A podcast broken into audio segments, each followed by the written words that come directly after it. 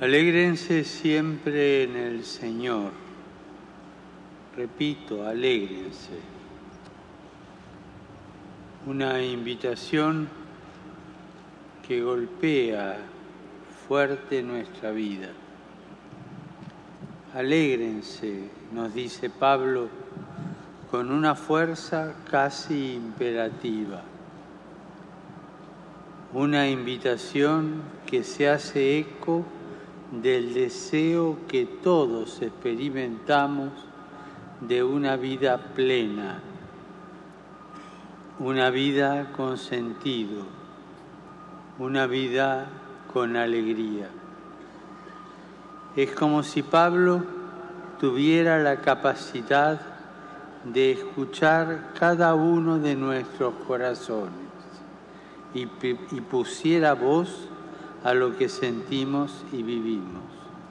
Hay algo dentro de nosotros que nos invita a la alegría y a no conformarnos con placebos que siempre quieren contentarnos.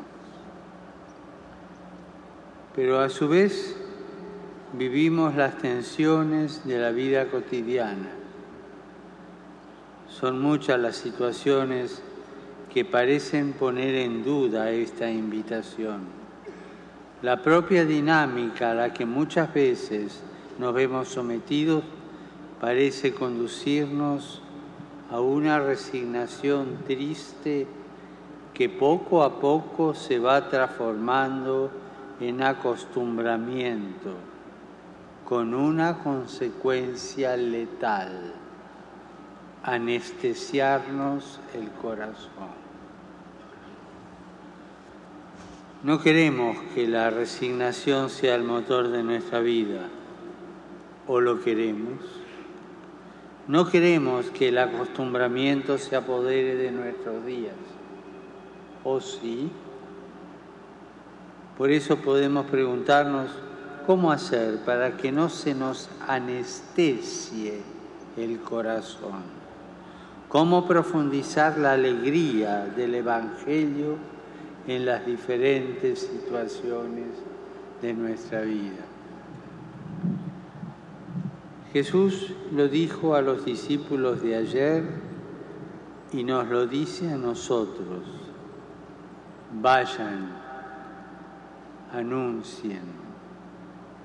La alegría del Evangelio se experimenta, se conoce y se vive, solamente dándola dándose. El espíritu del mundo nos invita al conformismo, a la comodidad.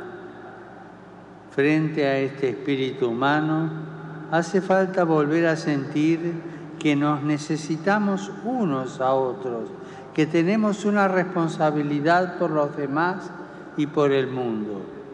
Tenemos la responsabilidad de anunciar el mensaje de Jesús, porque la fuente de nuestra alegría nace de ese deseo inagotable de brindar misericordia, fruto de haber experimentado la infinita misericordia del Padre y su fuerza difusiva. Vayan todos a anunciar ungiendo y a ungir anunciando. A esto el Señor nos invita hoy y nos dice, la alegría del cristiano la experimenta en la misión. Vayan a las gentes de todas las naciones. La alegría del cristiano la encuentra en una invitación. Vayan y anuncien. La alegría del cristiano la renueva, la actualiza con una llamada. Vayan y unjan. Jesús los envía a todas las naciones, a todas las gentes. Y en ese todos de hace dos mil años estábamos también nosotros.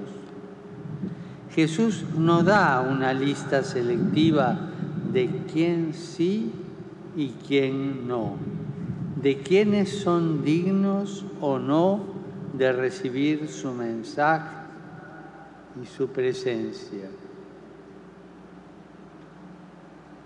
Por el contrario, abrazó siempre la vida tal cual se le presentaba, con rostro de dolor, hambre, enfermedad, pecado, con rostro de heridas, de sed, de cansancio, con rostro de dudas y de piedad, lejos de esperar una vida maquillada, decorada, trucada, la abrazó como venía a su encuentro, aunque fuera una vida que muchas veces se presenta derrotada, sucia, destruida.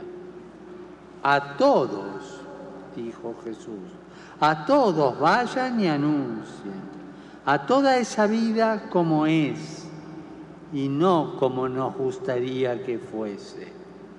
Vayan y abracen en mi nombre, vayan al cruce de los caminos, Vayan a anunciar sin miedo, sin prejuicios, sin superioridad, sin purismos, a todo aquel que ha perdido la alegría de vivir.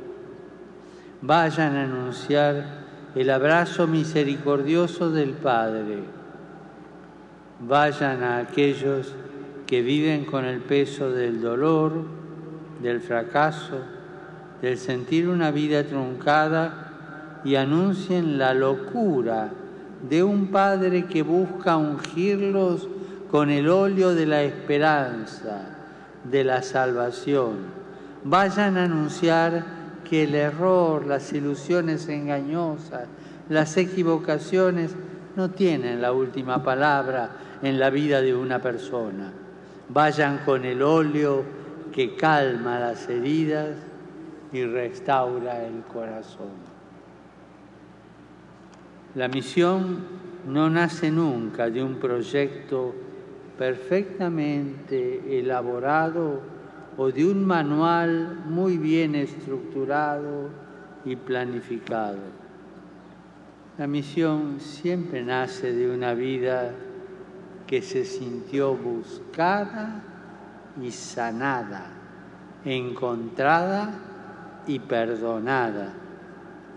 La misión nace de experimentar una y otra vez la unción misericordiosa de Dios. La iglesia, el pueblo santo de Dios, sabe transitar los caminos polvorientos de la historia atravesados tantas veces por conflictos, injusticias y violencia, para ir a encontrar a sus hijos y hermanos.